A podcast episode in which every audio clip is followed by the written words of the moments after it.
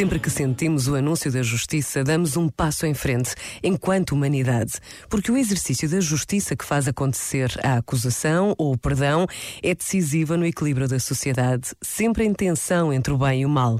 Por vezes, basta a pausa do minuto para intuirmos a importância de não desistir de procurar a justiça, nos maiores e nos mais pequenos acontecimentos das nossas vidas, certos de que a justiça de Deus em tudo nos ultrapassa. Pensa nisto e boa noite. Este momento está disponível em podcast no site e na app.